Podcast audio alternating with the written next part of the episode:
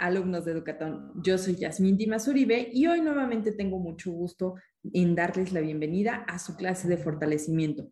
Como ustedes saben, cada martes y jueves nos reunimos a través de nuestra página oficial en Educatón en Facebook para fortalecer los conocimientos que necesitamos todos para alcanzar nuestra meta y que pueda cada uno de ustedes obtener su certificado de bachillerato. El día de hoy estamos muy contentos en darles la bienvenida a los alumnos que iniciaron su programa académico en estas semanas, como lo son los alumnos de Tetecala, con quienes tuve el gusto de estar este fin de semana. Espero que todos hayan entregado su documentación y hayan hecho su registro ¿Para qué? Para que pudieran obviamente obtener su certificado, perdón, su constancia de alumno registrado de Educatón. También quiero mandar un saludo muy especial a todos los alumnos que iniciaron su programa académico en Empalme y Guaymas, Sonora. Ustedes también son parte de, este gran, de esta gran comunidad de alumnos que están postulándose para terminar el bachillerato. Bien, antes de iniciar quisiera eh, pues mandar ahí un saludo a todos los alumnos que se están conectando el día de hoy. Eh, por favor, confírmeme si me escuchan bien, si me ven bien, ya que por cuestiones de causa mayor, el día de hoy no pudimos grabar en nuestro set de grabación. Sin embargo, eso no nos detiene para llevar con todos ustedes el conocimiento que necesitamos. Bienvenidos por ahí a nuestros alumnos de San Pedro Garza García del grupo 5 eh, y 4, a quienes les mando un saludo muy especial y les recuerdo que es fundamental no faltar a sus clases. También quiero mandar un alumno a nuestros, perdón, un saludo a nuestros alumnos de Xochitepec que he visto que han estado muy activos. Es muy importante que recuerden que tenemos que terminar ya con su registro de documentos para que ya se olviden de este tema eh, tan engorroso que es entregar documentación y se enfoquen exclusivamente en su programa académico. Muchas gracias Magda por, por confirmarnos, también a Betty. Bienvenidos ahí. Eh, veo, por ejemplo, alumnos de Atoyac de Álvarez, bienvenidos. Sé que son varios grupos por allá en la zona de Atoyac. Eh, es muy importante, recuerden que fortalezcan sus conocimientos. Y pues bueno, antes de iniciar, eh, saludo a la profesora Maridel de San Pedro Garza García, claro. por ahí saludos Marcos y saludos a Vivi. Vivi es una de las alumnas eh, constantes porque eh, es muy particular el nombre que tiene en Facebook, entonces lo ubico fácilmente. A los que de repente todavía no menciono, no se preocupen, ya me tocará alcanzar a ver sus nombres para mencionarlos. Sé que todos le ponen mucho empeño para poder terminar eh, sus estudios de bachillerato y pues obviamente tener una mejor calidad de vida o aspirar incluso a diferentes aspectos en los ámbitos educativos, sociales y laborales. Y claro que no, ahí a la alumna o alumno CEFE, al alumno CEFE, no nos olvidamos de Chihuahua. Un saludo hasta allá. Eh, gracias a los que me están confirmando que se escucha todo bien. También es importante que les mandemos un saludo a todos nuestros alumnos de Morelos, ya que cada vez son más las zonas que se están reactivando. Como saben, eh, la semana antepasada, si no me equivoco, ah, se reactivó el semáforo verde para las diferentes comunidades. Eh, esto obviamente no nos exime de seguir cuidando las medidas de bioseguridad. Y pues bueno, con este banderazo ya, digamos, formal por parte de las autoridades educativas, pues se vino una ola de reactivaciones en diferentes estados y en diferentes comunidades en las que ya hemos tenido participación previamente en el programa presencial. Así que si tú eres una persona que se está conectando por curiosidad y quieres saber de qué se trata este proyecto, pues puedes acercarte a nosotros, nos puedes dejar tu nombre completo y tu número telefónico o te puedo compartir mi número que es triple siete cinco noventa y eh, me mandes un mensaje con tus datos y yo puedo canalizarte para que te podamos dar toda la información de eh, cuáles son las características de nuestro proyecto y que te puedas sumar a esta eh, comunidad tan grande de personas mayores de edad que quieren terminar el bachillerato y que lo están logrando a través de Educatón y el Acuerdo 286. Un saludo también por ahí a la licenciada Magali Cortés, la encargada del área de finanzas que nos está acompañando el día de hoy. Por ahí vi algunos comentarios que mandaron el día de hoy este, sus pagos y todavía no les han confirmado. El día de mañana se estará reactivando la confirmación de pagos y documentos. Como les comentaba, por una situación eh, de fuerza mayor no pudimos terminar actividades hoy en oficina, tuvimos que regresar a nuestras casas, pero eh, nada nos detiene para poder continuar con los procesos de enseñanza. Saludos también a la profesora Carla Y pues bueno, creo que ya eh, dimos saludos eh, bastante tiempo, ya dimos oportunidad a que se conecten la gran mayoría de ustedes. Antes de iniciar, me gustaría que me apoyen todos a compartir este video, ya que uno de los cometidos que tenemos es que el conocimiento pueda replicarse y pueda compartirse.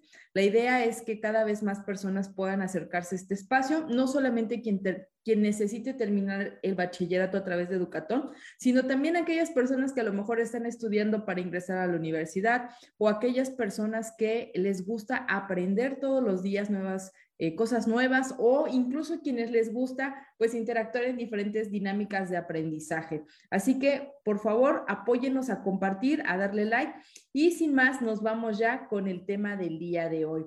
Si tú eres un alumno nuevo, recuerda que estas clases son de fortalecimiento. ¿Qué quiere decir? Estaremos revisando temas de todo tu programa académico. No necesariamente son temas que estás viendo esta semana en tus clases, ya sean presenciales o virtuales. Sin embargo, son temas que en algún momento necesitarás para poder hacer eh, tu evaluación y tener un resultado positivo. Así que mi recomendación es que tú tengas una libreta especial en donde vayas recabando toda la información que vamos desarrollando en estas sesiones y que puedas, llegado el momento, hacer uso de estos apuntes para que se te facilite los conocimientos con tu docente o para que tengas información adicional sobre lo que venga en tu evaluación. Así que pues sin más, nos vamos ahora sí con el tema del día de hoy si ustedes se conectaron la semana anterior, recordarán que estuvimos revisando el tema de la investigación científica. Estuvimos hablando de qué era la investigación científica y cuáles eran sus etapas. Hablábamos de que había cuatro grandes etapas y dentro de estas estuvimos desarrollando las subetapas que se integran en la primera eh, gran etapa de la investigación. Es muy importante que consideren que eh, si tú quieres saber qué temas vimos, puedes ir a nuestras redes sociales como son Facebook, YouTube y Spotify y buscar el video de la sesión anterior para que te pongas en contexto o en un tiempo posterior retomarlo para que tengas todos los elementos de lo que estamos revisando. Bien, el día de hoy daremos continuidad con este tema y es muy importante que consideren, antes de avanzar, eh, es importantísimo que nos tomemos en cuenta ¿por qué debemos investigar o por qué se genera la investigación en el mundo? Y me gustaría que ustedes nos compartan, alumnos, a través de los comentarios, ¿por qué creen ustedes que es necesario investigar o por qué creen que se investiga en la actualidad o a lo largo de la historia, por qué se ha investigado? Antes de que yo les muestre las respuestas, me gustaría que ustedes nos compartan. Por ejemplo, eh, yo voy a aportar, ¿no? Eh, si yo tengo una situación en mi casa, por dar un ejemplo, ¿no? En donde yo llego y resulta que tengo en la entrada un mueblecito que está, cuando yo llego, está todo desordenado. En ese momento yo tengo que empezar a hacer un proceso de investigación o de indagación. ¿Por qué? Porque es algo que no es regular. El hecho de que esté el mueblecito todo tirado me está dando una alerta de que algo ha sucedido. Y entonces yo empiezo a revisar, a observar qué es lo que está pasando, ver qué cosas son las que están fuera del lugar y en función de eso voy descubriendo pistas que me pueden acercar a la razón por la cual pudiera estar eh, ese mueblecito desordenado. Cuando yo tengo la primera impresión, pues veo que hay una problemática, ¿no? Y esa problemática me dice, pues están todos los muebles, o bueno, está el mueble desordenado, algo ha sucedido. Tengo que estar alerta y hay ideas que vienen a mi mente. Una idea puede ser, ok, yo tengo gatos en consecuencia o posiblemente mis gatos hicieron un desorden. ¿Por qué? Porque no les dejé la puerta abierta para que pudieran entrar y salir. O eh, me puede entrar la incertidumbre, a lo mejor alguien entró a desordenar porque intentaron robar. O puede surgir otra idea que pudiera ser alguien, eh, por ejemplo, la persona con la que vino, con la que vivo, vino rápido a buscar algunas cosas y ya no le dio tiempo reorganizar el mueble. Entonces, estas tres ideas que yo tengo se llaman hipótesis. Son supuestos del por qué está sucediendo o por qué sucedió ese evento. El proceso que yo voy a hacer es observar, ¿no? Posterior a que yo ya identifique qué pudo haber pasado, voy a observar e indagar para poder identificar cuál es la situación que realmente ha sucedido. Entonces yo puedo usar diferentes eh, herramientas. Primero voy a indagar si hay más cosas tiradas, voy a indagar eh, si hay otros espacios de la casa que estén también desordenados. Voy a ir con cuidado a las recámaras por si hay alguien que esté adentro, ¿no? Porque a lo mejor me da miedo que haya alguien. Entonces yo hago este proceso de indagación sobre lo que está sucediendo y voy detectando pistas o información que me dan cada vez más referencia de lo que pasó. Por ejemplo, detecto que donde están las cosas desordenadas hay pequeños eh, bolitas de pelo, ¿no? Y entonces yo ya tengo una noción de que posiblemente hayan sido mis gatos que se pelearon ahí e hicieron un relajo. Entonces, el proceso de investigación, si se dan cuenta, eh, en este ejemplo que es un ejemplo muy coloquial, pues es un proceso que lleva diferentes etapas y es muy importante que consideremos que para que un proceso de investigación tenga formalidad en función del por qué debemos investigar, eh, habrá que cumplir con estas etapas. Y también el objetivo, en este caso específico que tiene investigar, es resolver un incógnito una incógnita y prevenirme de alguna situación, porque si alguien se metió a robar, yo tengo que estar alerta de que no estén todavía dentro y hacer a lo mejor el reporte con la autoridad.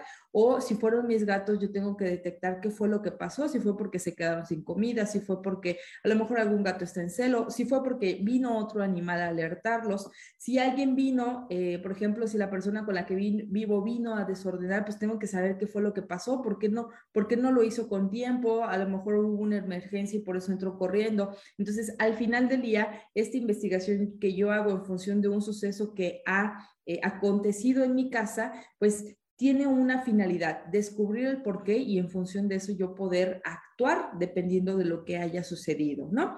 Vamos a ver qué dicen ustedes. Les acabo de dar un ejemplo de cómo podemos hacer, entre comillas, una investigación eh, que no es una investigación de tipo formal, eh, pero que es un, un, proceso indagatorio que hacemos en función de algo que nos ha sucedido.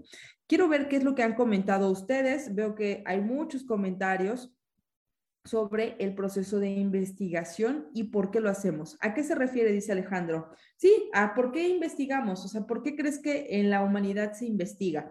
Por aquí dice César, para innovar, importante, ¿no? La investigación tiene un punto de, eh, un punto de referencia que es generar innovación. ¿Y qué es innovar? Crear cosas nuevas sobre lo que ya hay, ¿no? O sea, generar nuevas situaciones o nuevas formas o nuevos métodos sobre lo que ya existe, eh, o incluso para algo que no existe, pues generarlo, ¿no? Muy bien ahí a César.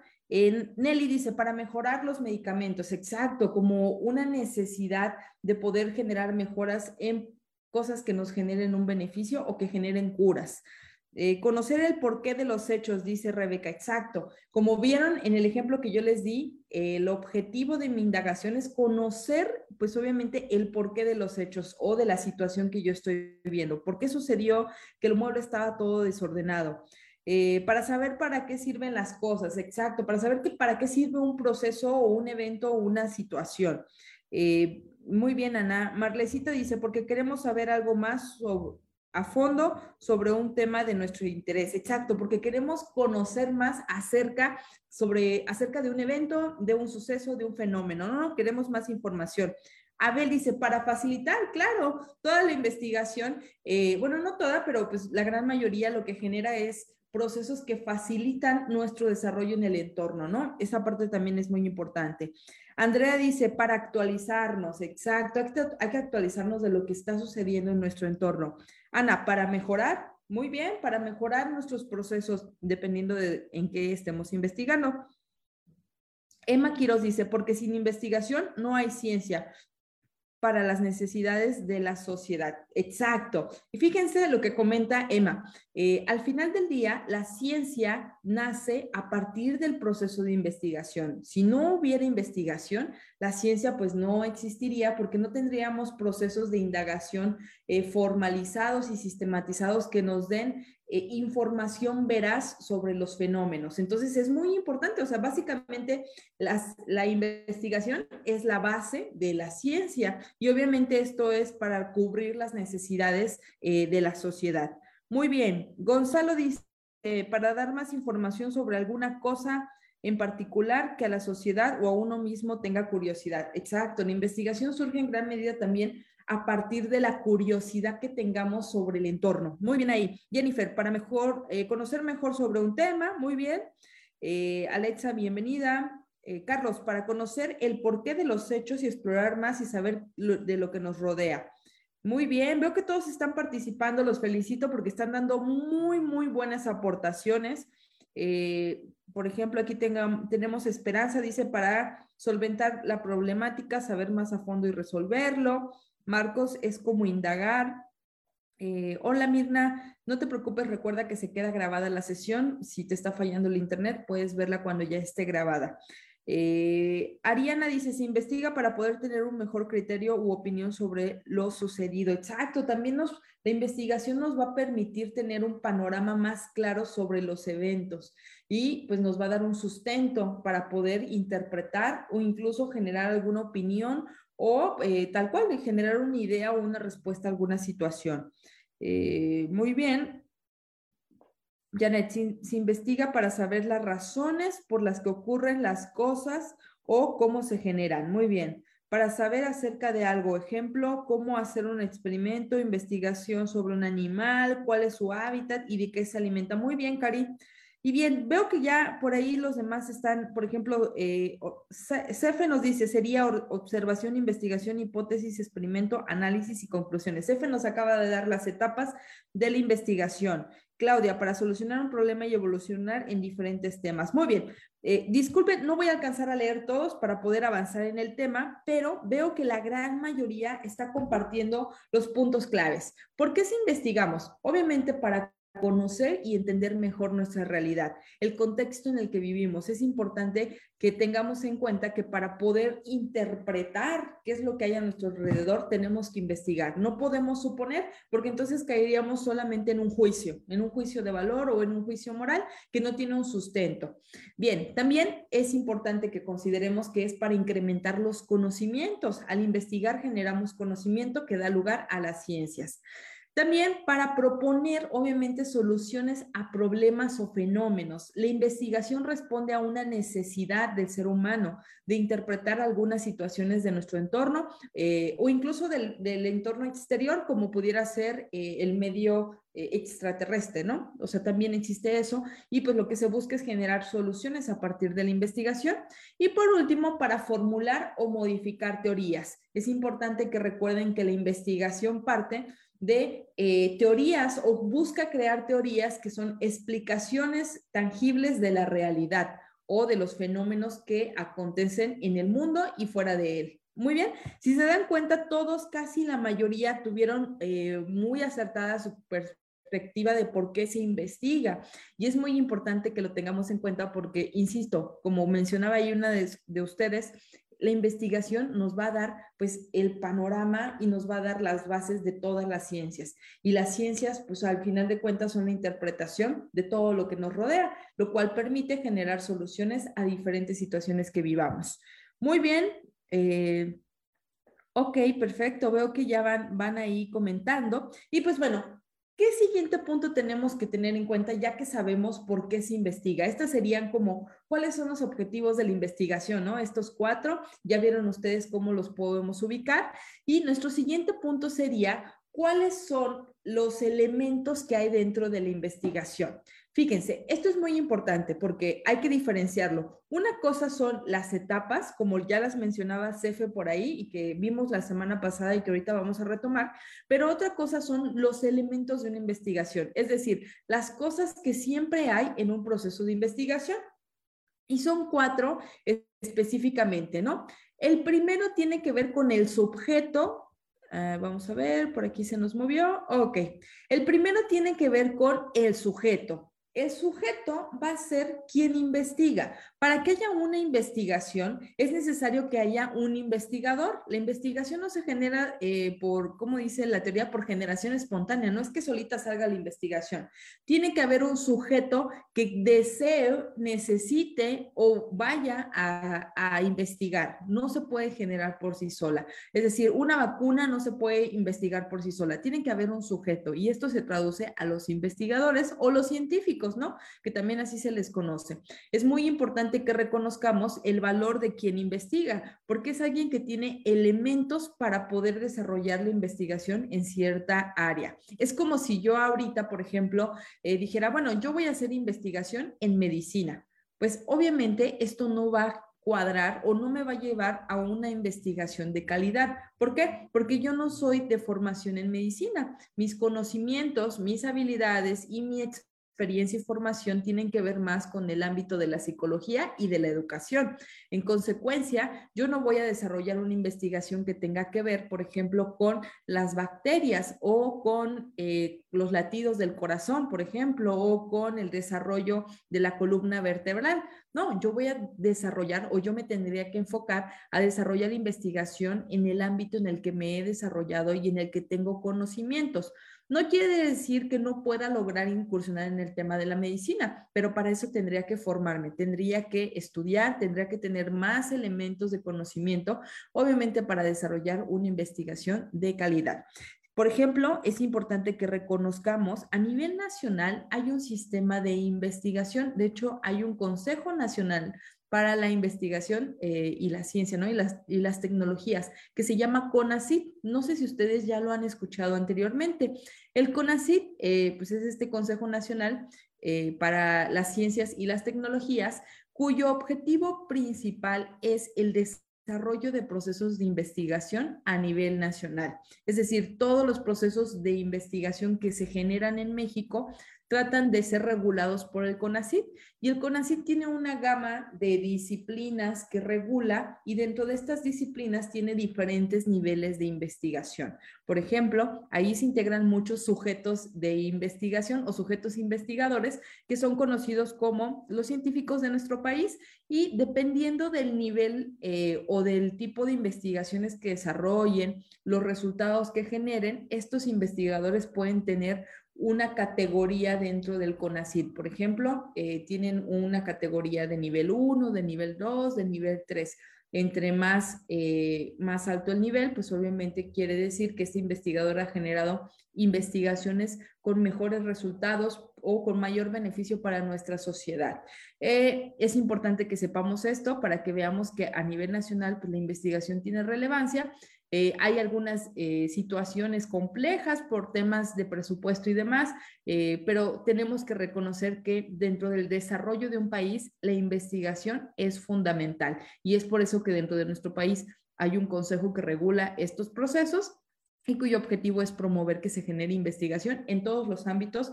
¿Para qué? Para cubrir y solventar las necesidades del país. Muy bien, vamos a ver qué comentan ustedes por aquí. El SNI dice exacto, exacto, es el Sistema Nacional de Investigadores. Y tú puedes ser SNI 1, SNI 2, SNI 3, o sea, depende obviamente del nivel eh, de investigación que les comentaba que cada quien tenga. Eh, uno se afilia eh, en función de pues, las investigaciones que va desarrollando.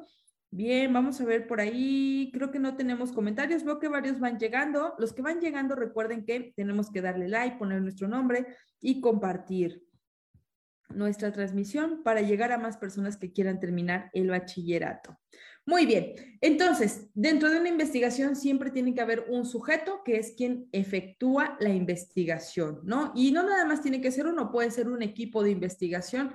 Eh, ¿Qué elementos o qué características tiene este sujeto? Pues uno que tiene que tener conocimientos sobre la disciplina que va a estudiar o sobre el fenómeno. No puede, eh, insisto, no, no puedo yo estar investigando algo que no tiene relación con los conocimientos que yo tengo. A lo mejor no sé todo, pero es dentro de mi área de conocimiento.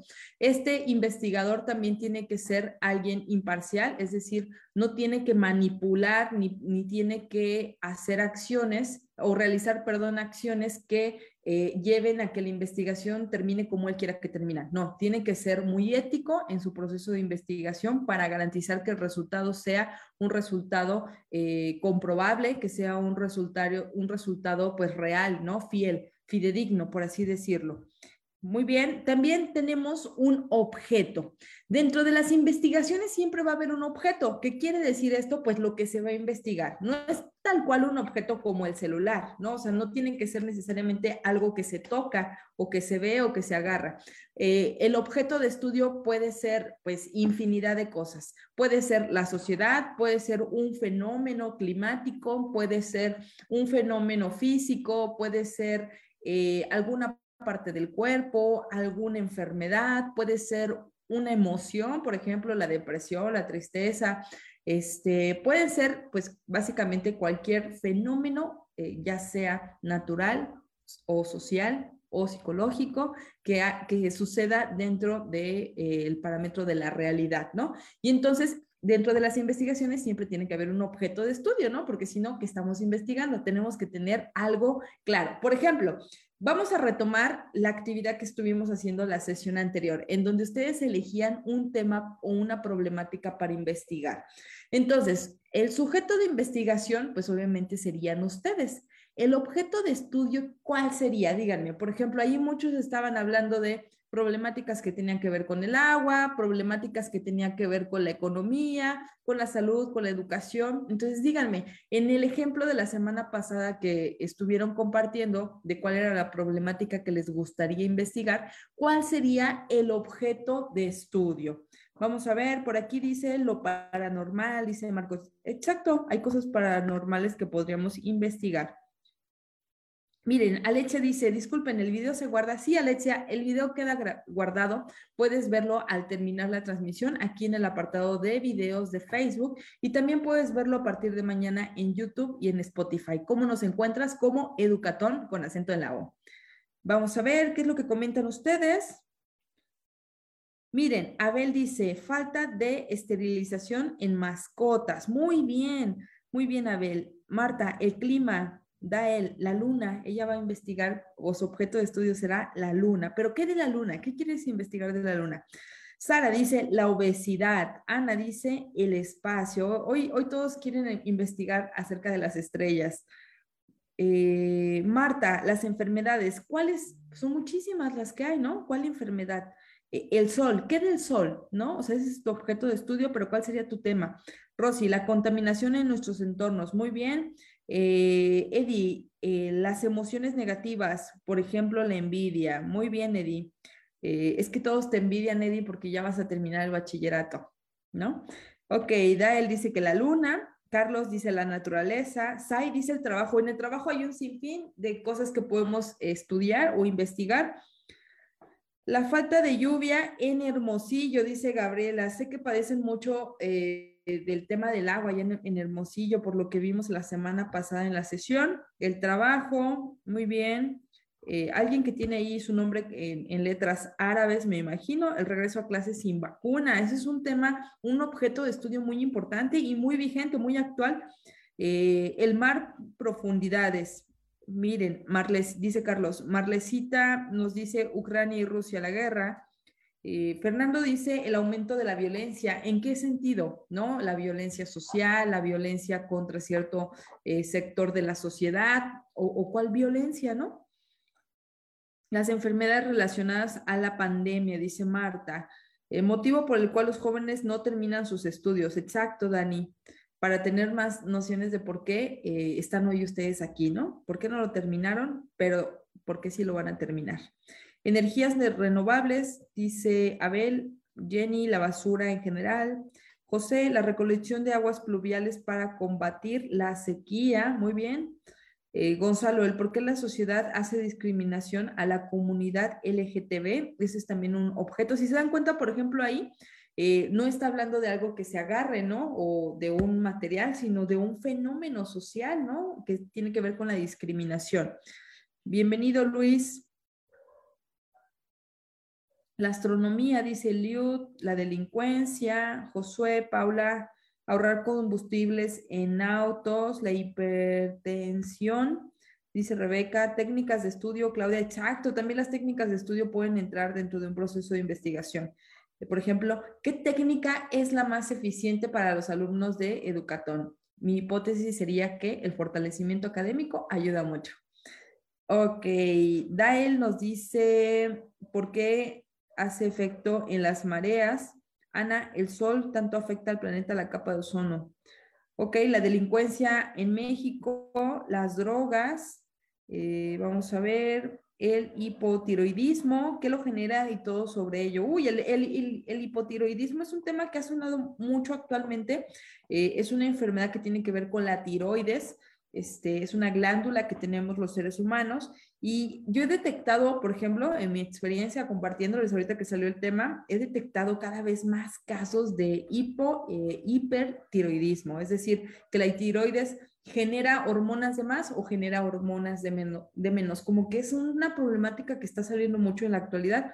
No sé si esté, eh, a qué esté vinculada, ¿no? Si sea un tema generacional o cómo está pasando. Y obviamente afecta más a las mujeres, tristemente, hasta lo que yo sé, ¿no?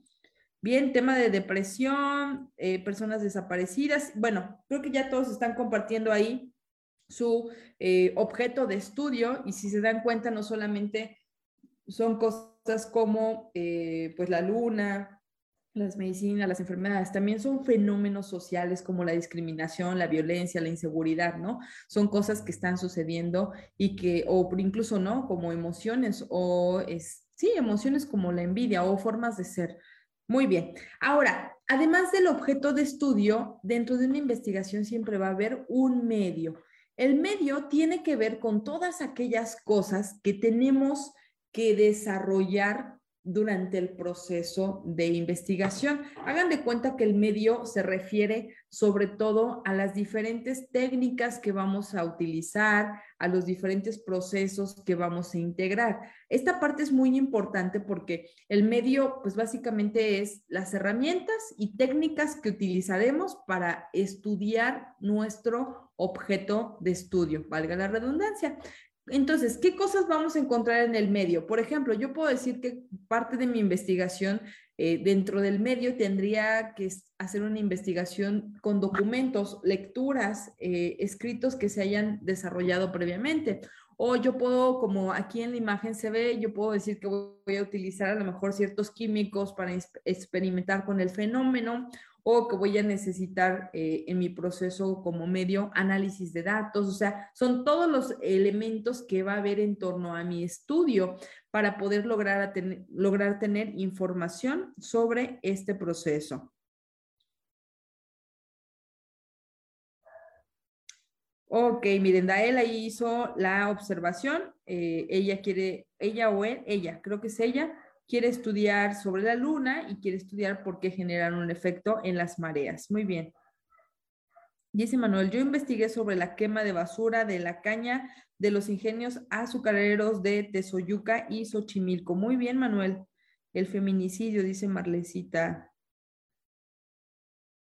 Ok, miren, aquí tenemos una duda de Joel. Maestra, una pregunta. ¿Por qué no nos permiten usar formulario en el examen. Ustedes se esfuerzan por enseñarnos, ustedes los maestros, eh, pero el formulario también nos es útil. ¿Qué es lo que pasa, Joel? Eh, por reglas de la autoridad no se permite ingresar con materiales de apoyo, o sea, eso es una regla pues oficial, digamos, y ¿Qué, eh, o qué justificación nos da la autoridad? Que el examen tiene eh, fórmulas dependiendo de si, se son, si son necesarias. Es decir, si una pregunta necesita una fórmula, el examen te indica la fórmula que vas a utilizar. Entonces, en ese sentido, pues el formulario pues no lo utilizas, ¿no? El formulario, sobre todo su función eh, dentro de la dinámica de estudio, tiene que ver con ayudarlos ustedes a organizar la información y que les pueda, eh, pues obviamente, generar mayor facilidad a la hora de estudiar, ¿no? Esa sería la función. Pero no te preocupes, no es una limitante para que tengas un buen resultado. Como bien comentas, estamos eh, desarrollando diferentes procesos para que ustedes puedan tener un buen resultado.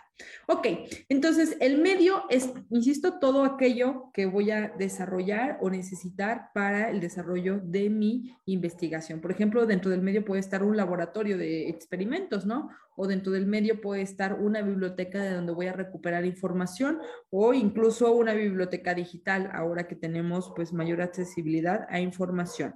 Muy bien. Y por último, obviamente dentro de las investigaciones hay un fin. Se investiga por un fin. Recuerden, como vimos hace un momento, hay diferentes finalidades, pero toda investigación tiene que tener un porqué. No se investiga porque sí, porque se me antojó, porque tengo tiempo. Se investiga con un fin específico. Y ese fin pues tiene que ver con lo que acabamos de revisar, que es generar conocimientos, generar soluciones, entender nuestro entorno, innovar sobre los procesos que vivimos los día, el día a día. Y pues bueno, al final del día, estos cuatro elementos que son sujeto, objeto de estudio, medio y fin son los cuatro que siempre encontraremos dentro de un proceso de investigación. Es muy importante que sepamos porque estos son los que regulan todos los procesos de investigación y que siempre tienen que estar para identificar que estamos ante un proceso de investigación formal.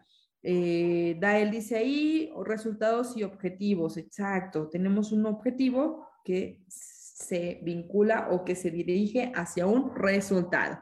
Bien, y entonces vamos a retomar en donde nos quedamos la sesión anterior.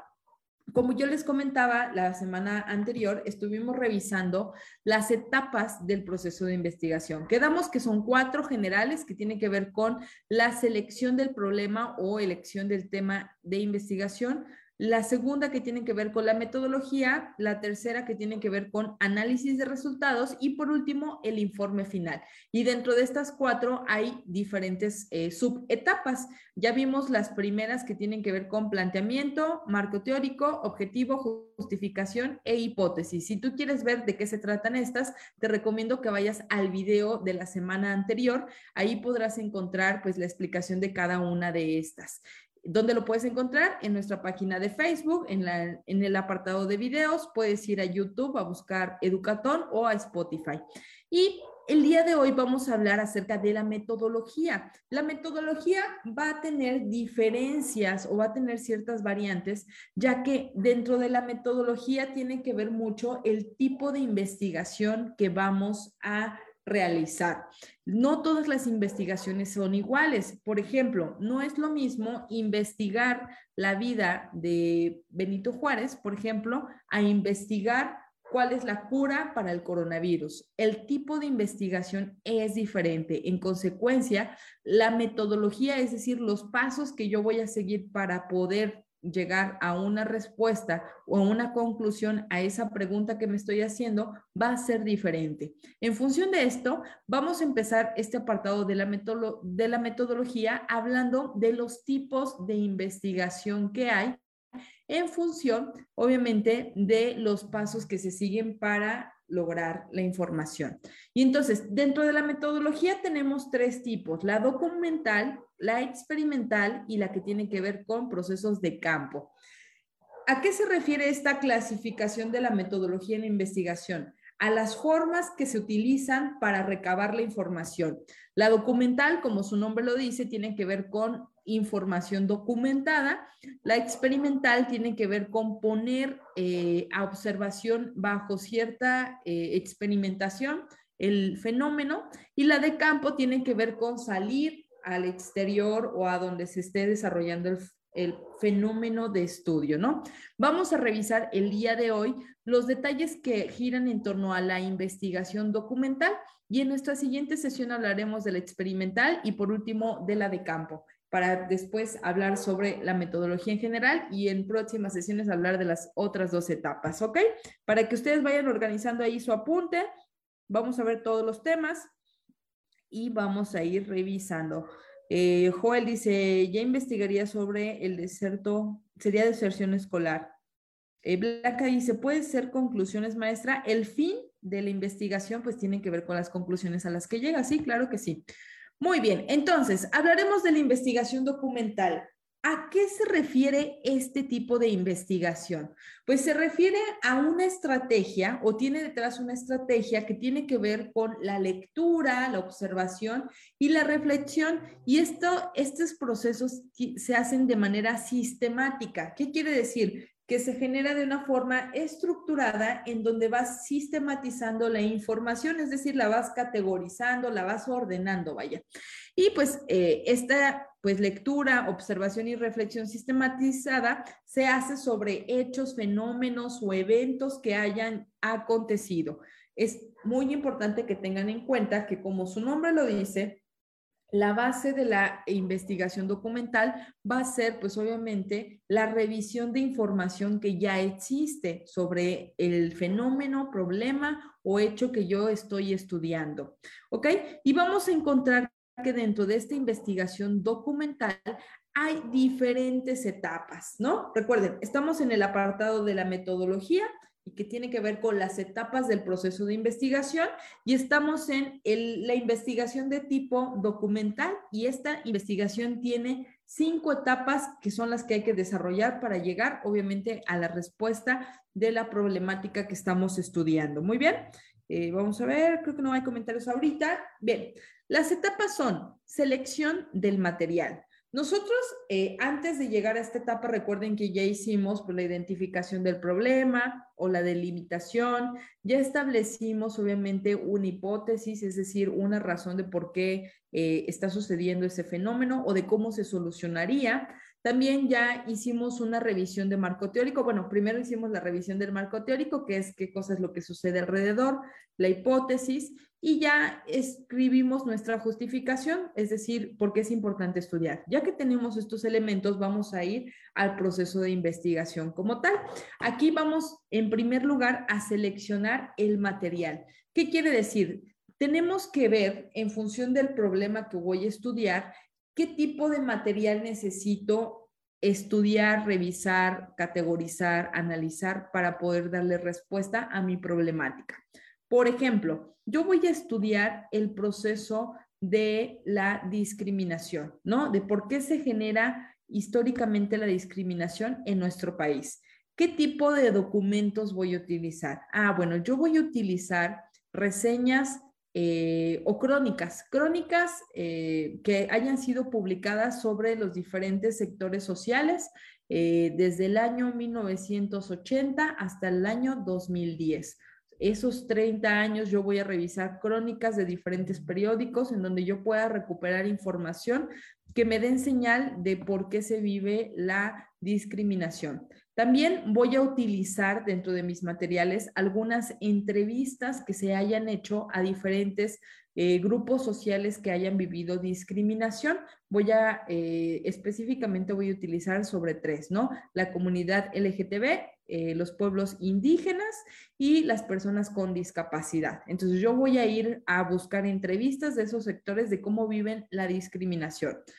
también voy a dentro de los materiales que voy a seleccionar, voy a revisar dos documentales que salieron, uno en el año 2000, por ejemplo, hecho por National Geographic, en donde habla sobre la discriminación en México, y otro hecho por eh, el diario La Jornada, ¿no? Fue un documental que sacaron, perdón, por la UNAM, fue un documental que sacaron sobre cómo se vive la discriminación de la comunidad LGTB, ¿no? Entonces, en la primera etapa, ¿qué es lo que tengo que hacer? Identificar, obviamente, ¿Qué materiales son los que voy a utilizar? Voy a utilizar una bibliografía, voy a utilizar un video, un documental, una crónica, notas periodísticas, a lo mejor yo voy a utilizar diarios, ¿no? Si estoy haciendo investigación sobre algún personaje de la historia, puedo decir, ah, pues yo voy a utilizar un diario que sepamos que él haya escrito o ella haya escrito. Voy a utilizar entrevistas que se hayan hecho a ciertas personas, en fin, tengo que identificar todos los documentos que voy a utilizar. Por ejemplo, si yo voy a hacer investigación sobre una persona, tengo que a lo mejor recuperar o seleccionar dentro de los materiales acta de nacimiento, ¿no? Para saber en qué año nació, dónde nació, este, a lo mejor boletas de calificaciones. Por ejemplo, yo quiero saber más acerca de Benito Juárez, quiero ver cómo fue su historia académica. Entonces, yo quiero recuperar la información de sus reportes escolares, ¿no? A lo largo de toda su vida escolar. Es decir, dentro de la selección de materiales tengo que identificar qué materiales particularmente voy a utilizar para poder generar mi estudio y que yo pueda tener todos los elementos que necesito para llegar a dar la respuesta al problema que estoy analizando o al fenómeno. Muy bien. Saludos ahí a Hugo de Atoya que va llegando. Hugo, quédate a la clase, no nada más pases lista, ¿eh? Ok, bien. Espero que quede claro aquí en cuanto a la selección del material. Este es para la investigación documental, ¿ok? Bien, una vez que yo ya seleccioné mis materiales que me van a ayudar a resolver el fenómeno o dar respuesta a la pregunta de investigación que yo tengo, me voy a ir a la revisión. En la revisión, yo tengo ahora que sí, eh, meterme a analizar, a revisar, a leer eh, a sacar datos de toda la información que yo ya seleccioné para darle respuesta a lo que estoy investigando. Si yo elegí una bibliografía, pues tengo que hacer la revisión de la bibliografía, hacer mis notas, ¿no? Para poder llevar ahí información de qué, qué es lo que me está dando información sobre lo que quiero saber. También voy a, si yo veo un documental, tengo que hacer un análisis, ¿no? Recuperar la información que sea más relevante. En fin, vamos a ir recuperando toda la información y vamos a ir revisando la detalle para poder tener una respuesta a lo que queremos solucionar o a lo que queremos resolver, ¿ok? Esa es la parte, pues, eh, es una de las partes importantes porque vamos a revisar a conciencia todo el material. Después, como tercera etapa, vamos a organizar. En función de que para que sea una investigación de calidad, pues yo tengo que tener información suficiente sobre el, fenómeno que estoy estudiando. En consecuencia, tengo que este, organizar ahora sí la información que recuperé a partir de mi revisión. Hagan de cuenta que es como cuando les dicen que hagan un resumen y ustedes copian toda la información, obviamente eso no va a ser de utilidad. Ustedes tienen que organizar, categorizar incluso, ¿no? Decir, bueno, aquí vamos a poner datos sobre su vida. Si estamos otra vez con el tema de Benito Juárez, ¿no? Aquí voy a poner datos sobre, sobre su vida. Aquí voy a poner datos sobre su desarrollo académico. Aquí voy a poner datos sobre eh, su desempeño político. Entonces yo voy organizando toda la información o en el caso del ejemplo que les daba sobre la discriminación, bueno, yo voy a organizar en tres categorías, por dar un ejemplo. Hay diferentes formas de organización de la información revisada. Este es un ejemplo por categorías y voy a poner, en primer lugar voy a poner eh, cuáles son los grupos más discriminados en función de lo que yo revisé.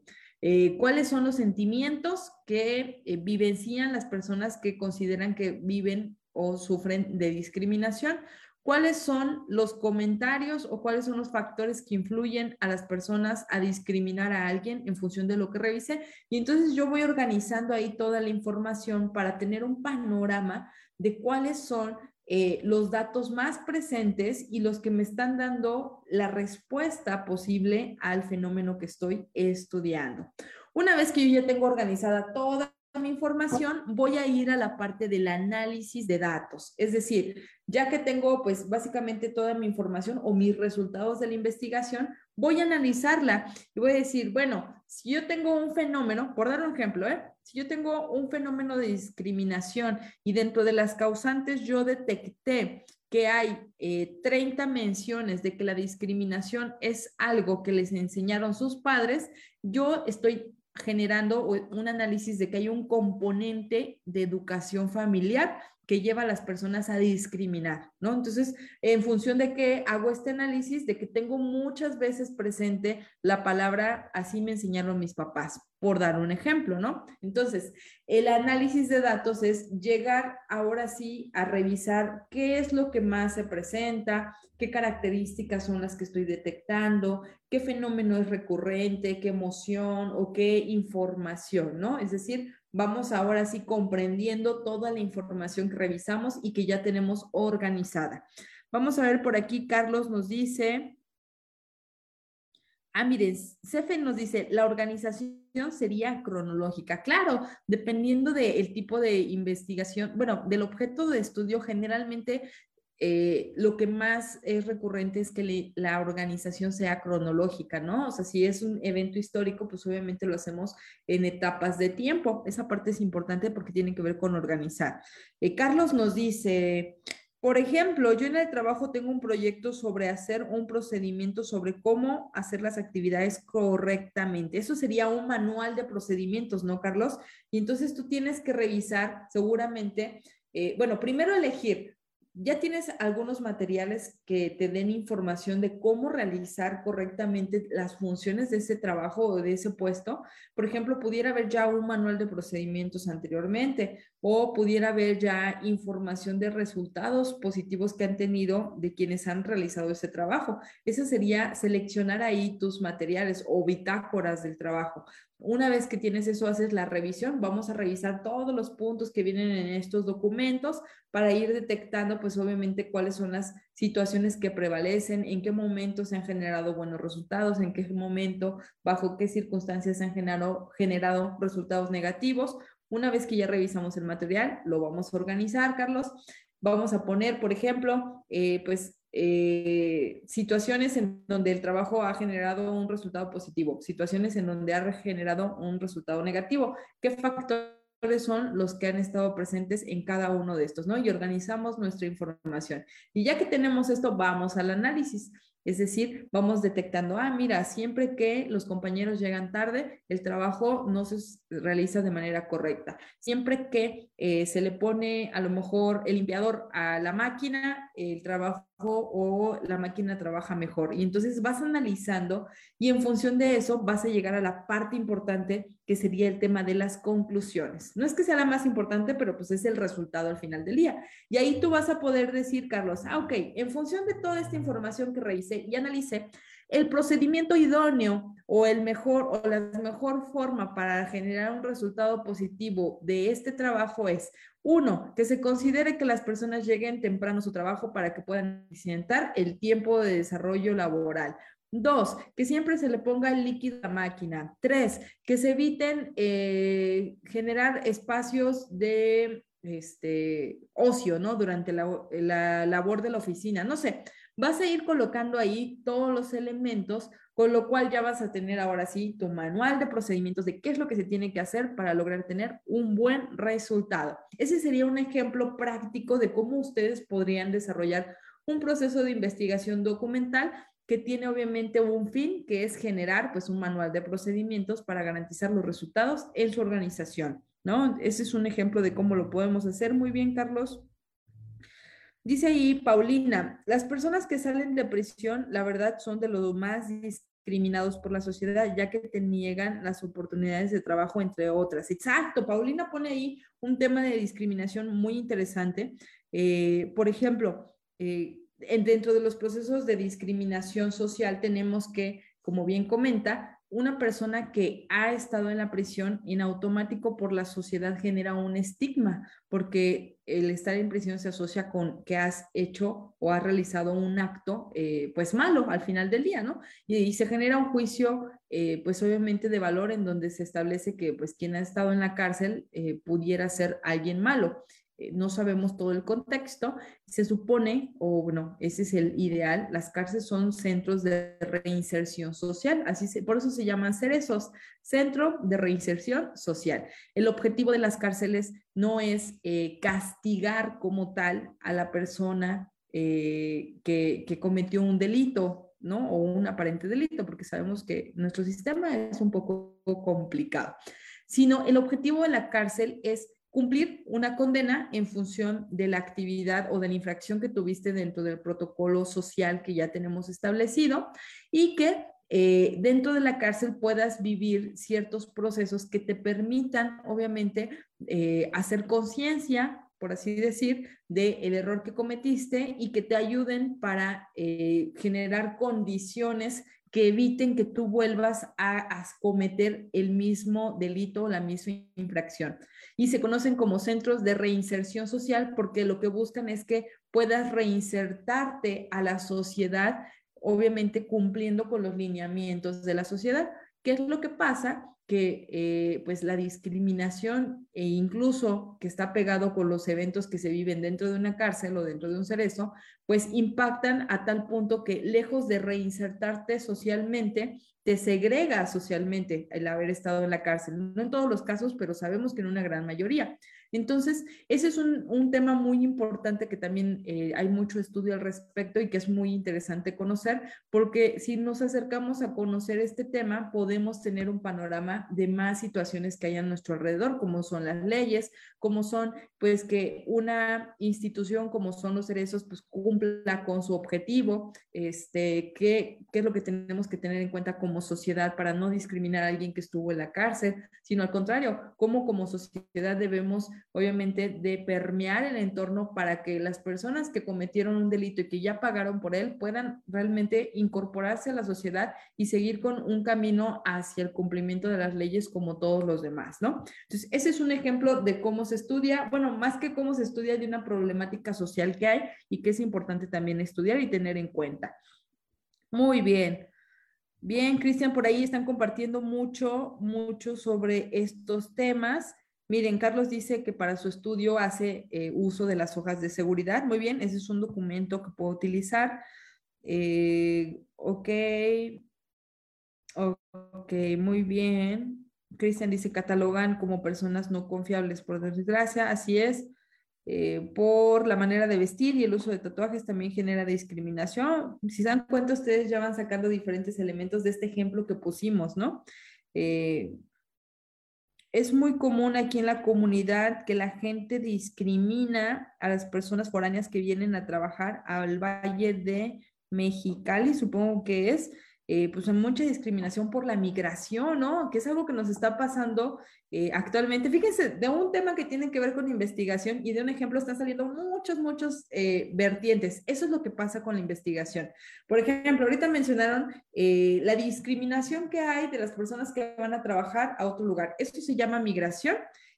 nosotros actualmente vivimos un proceso dentro de nuestra sociedad de migración, bueno, lo hemos vivido históricamente, sabemos que muchos mexicanos migran a otros estados, migran a otros países como son Estados Unidos, que es, eh, pues, digamos, el lugar al que más migramos los mexicanos, y actualmente tenemos a muchos, eh, pues voy a decir, eh, no sé cómo, no sé cómo decirlo, no, no encuentro ahí cómo, cómo, se diría, pero bueno, tenemos a muchas personas eh, que vienen de otros países y que están migrando a nuestro país, ya sea para quedarse en nuestro país o para llegar a otro como lo es Estados Unidos, ¿no? Y pues estamos viviendo procesos de migración muy, muy fuertes en función de qué? Pues obviamente de las situaciones sociales, económicas y políticas de otros países. Sabemos que en América Latina las condiciones económicas, de seguridad social, laboral, eh, incluso de salud, son eh, pues condiciones que se viven, o,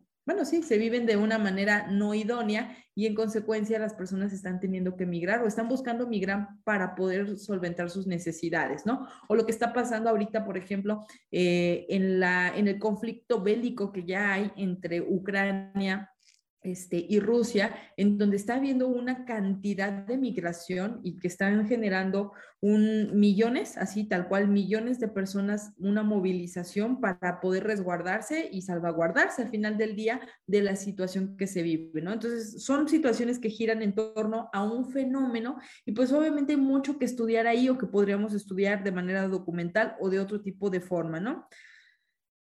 Ok, bien, pues veo que hay muchos muchos comentarios eh, sobre el tema de la discriminación. Bueno, que están viendo ustedes todos los elementos que podemos estudiar. Y bien, una vez que, insisto, tenemos entonces la etapa de análisis, vamos a llegar a las conclusiones, que es determinar, obviamente, a qué punto llegamos en función de lo que analizamos. Es decir, resolver la problemática que habíamos planteado, o si no es resuelta, por lo menos dar una postura en función de la información que recuperamos y dar noticia de qué es lo que encontramos a partir de nuestra investigación documental. Entonces, si se dan cuenta, no todas las investigaciones tienen que, tienen que ver con experimentar, que es a lo que más estamos habituados. Creemos que el investigador es ese eh, científico que tiene una bata, que tiene aquí sus matraces con sus muestras químicas o que tiene aquí su microscopio para ver este, las bacterias o este, el que experimenta. No, no necesariamente ese es el investigador solamente. El investigador también puede estar haciendo una revisión de documentos en una biblioteca generando, buscando información en videos, en grabaciones, en entrevistas, en lecturas, en escritos, en artículos, para nutrirse o para identificar qué elementos giran en torno al fenómeno y a partir de ahí hacer un análisis y generar una respuesta a la pregunta que esté planteando sobre el fenómeno o la situación que esté investigando, ¿no? Entonces, esta parte es bien importante que, que se la lleven hoy, que la investigación no solamente son los investigadores de bata que están en un laboratorio, sino también quien está haciendo revisión documental de diferentes fenómenos para poder encontrar respuestas o incluso para poder hablarnos sobre lo que se vivió en el pasado, ¿no? Muy bien, ahora vamos a ver cuáles son las ventajas que vamos a encontrar en el proceso de investigación documental. ¿Por qué se investiga de esta manera también? Uno, porque se ahorran recursos como tiempo y dinero. Pues obviamente cuando hacemos una investigación documental estamos generando información eh, o recuperando información a partir de lo que ya existe. Es decir, no tenemos que trasladarnos hasta otro país. A lo mejor vamos a invertir dinero en comprar la información o el uso de la información, pero no vamos a tener que hacer traslados. No necesitamos un laboratorio. O sea, hay diferentes elementos que nos van a permitir, obviamente, generar un ahorro en los gastos que va a generar la investigación. También es importante que consideremos que aumenta los conocimientos y la capacidad de memorizar. Eso es cuando nosotros lo hacemos a nivel personal.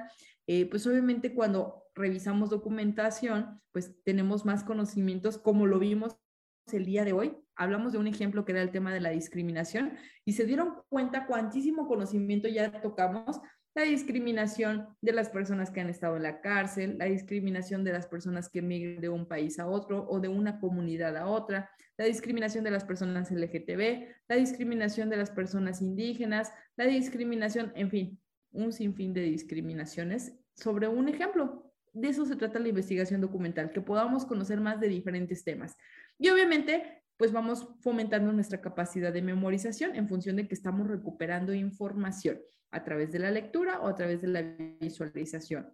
También es importante que eh, este tipo de investigaciones permite recolectar de manera más sencilla la información. Eh, por ejemplo, pues para experimentar con un evento, pues es más complicado que recuperar los libros o los documentos. No es que sea fácil, pero pues seguramente el costo o la dificultad será menor. También permite organizar y distribuir las ideas obtenidas. Si recuerdan, en esta parte de la organización, pues podemos tener un mar de información, pero lo vamos a lograr organizar en diferentes categorías y diferentes procesos. También la investigación documental nos va a permitir crear una base de datos sobre las fuentes de información consultadas. Es decir, yo tengo un sinfín de información en mi entorno. Por ejemplo, ahorita que tenemos acceso a Internet, tenemos ahí mucha información distribuida y con la investigación vamos a poder ir seleccionando cuáles son las fuentes de información confiable en las que nosotros nos vamos a basar para interpretar o analizar nuestra problemática.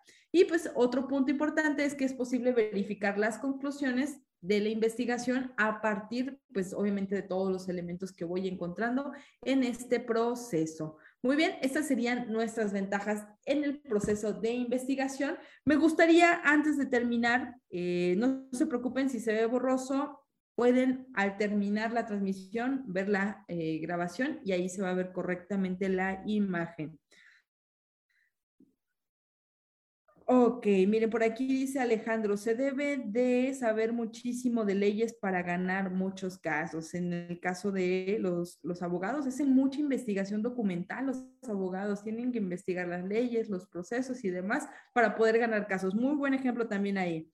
Conclusiones, sería un resumen de las fechas y hechos relevantes del tema investigado. ¿Podría ser un ejemplo, Cefe, de las conclusiones? Este, eh, por ahí hablan más, Mildred también nos comparte de la discriminación, sobre los tatuajes, sobre temas de la sexualidad, eh, sobre temas incluso de la apariencia física que tienen que ver con la obesidad. Muy bien. Viene siendo el resumen de la investigación, dice Claudia. No es el resumen de la investigación, sino son pues las respuestas que tú generas a partir de la investigación, ¿no? Es decir, eh, por ejemplo, en el tema de la discriminación, llegar al punto de por qué se discrimina. No es que sea el resumen de lo que investigaste, sino el resultado de tu análisis como tal. Ok, perfecto. Sai, saludos. Creo que Sai ya se va. Ok, pues bueno, alumnos, este fue la investigación de tipo documental. Es muy importante que consideren, insisto, el tema de hoy tuvo que ver con cuáles son los porqués de investigar. En segundo lugar, estuvimos revisando cuáles son los elementos centrales de la investigación. Y en tercer lugar, vimos que hay diferentes tipos de investigación dependiendo la forma en la que se recaban los datos de esta. Hoy vimos particularmente el primer tipo que tiene que ver con la investigación documental y el objetivo de la clase del día de hoy es que ustedes pudieran conocer estos temas y recordar que el investigador no solamente es el investigador del laboratorio que tiene su acta, que tiene su lupa incluso, sino es un investigador que también puede desarrollar procesos procesos de estudio a partir de documentos para encontrar respuestas a ciertas problemáticas, ya sean sociales, eh, ya sean físicas, químicas y demás. Así que, alumnos, recuerden, es muy importante fortalecer todos los conocimientos que vamos revisando día con día para, pues, obviamente, ir teniendo más elementos para nuestro proceso de evaluación. Yo soy Yasmin Dimas Olive, me da mucho gusto estar con ustedes como cada semana para fortalecer nuestros conocimientos. Recuerden que la meta está muy cerca y que depende de ustedes poder llegar a ella y tener éxito. Recuerden alumnos, en Educatón hoy se estudia y mañana también. Nos vemos en la siguiente.